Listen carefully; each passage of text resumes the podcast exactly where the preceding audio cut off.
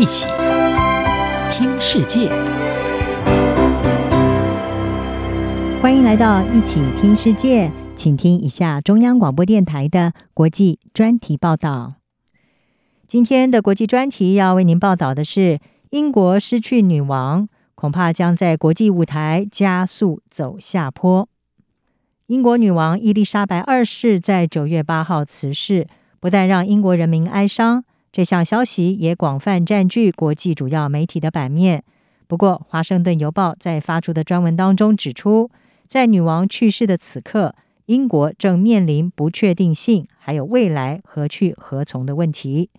英国卫报》指出，美国媒体在女王去世前后有关英国的报道当中，都聚焦在一连串的危机上，包括前首相强生政府的政治危机再度出现，能源危机。生活成本危机，还有英镑价位的大幅滑落，已经有人预期英镑和美元将会在明年会出现平价的状况。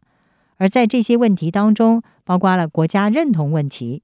自从二战结束以来，英国的认同问题一直让人担忧，而且没有答案。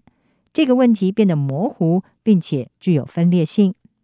华盛顿邮报的专文是指出，脱欧派的人士一直宣称。要让脱欧后的英国成为全球的英国。不过，脱欧派的傲慢宣言只是沦为琐碎的法律纠纷，以及和最亲近的邻国法国之间的相互攻击。而英国也正经历欧洲最高的能源成本飙涨、首相刚换新人等等的挑战。这也使得英国看起来更像是六年已经换了四位总理的意大利。长期困扰伦敦的区域紧张也在升高当中。已经规划要再度举行独立公投的苏格兰人可能会发现，在大家钟爱的女王驾崩之后，重新启动公投的时机已经成熟。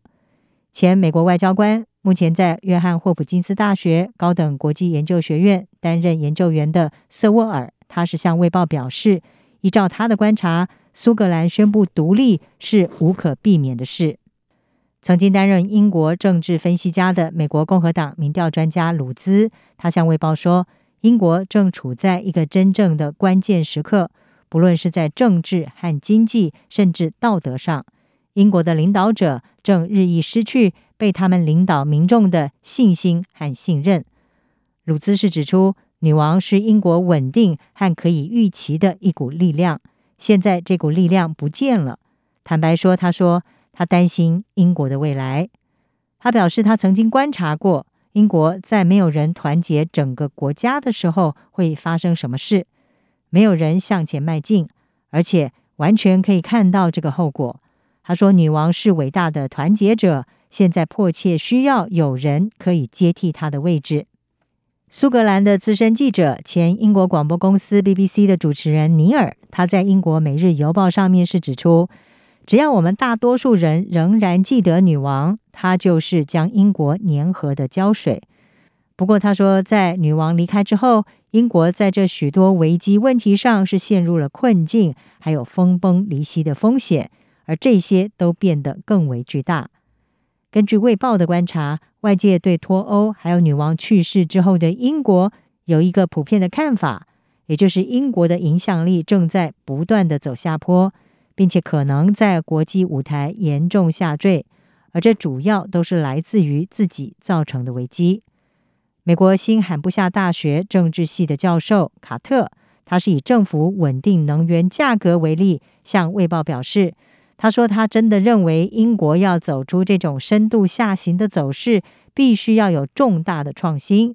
那么他表示呢，持续使用老旧的工具，依循老旧的游戏规则来行事。会导致长期的衰退，而且这个衰退可能比英国自二战以来所经历的衰退都还要严重。前美国外交官瑟沃尔是说，英国在权力和影响力方面已经遭遇突然的减弱。他表示，英国希望以英美贸易协议来弥补离开欧盟市场的损失，但是在美国自己越来越走向保护主义的这个时候，英美贸易协议其实根本不具吸引力。索尔说：“美国对英国有很深的感情，但是呢，以现实主义的冷静眼光来看，英国已经不再是从前的那个伙伴了。而对于英国国势下坠的走势，新罕布夏大学的卡特认为，如果维持同样的下行走势，将反过来使得苏格兰更可能在公投当中投票支持独立。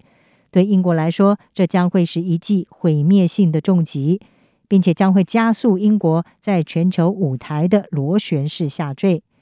英国伦敦政经学院的政治系教授崔维兹，他向《华盛顿邮报》时表示，英国将会需要一个重要的国家反省时刻，一个漫长的暂停时刻，来了解女王的去世对英国在世界上的角色所代表的意义。他说。英国的国家领导人和政府领导人是分开的，而现在这两者一起换人了。他表示，一个君王去世和首相换人的情况以前都发生过，但是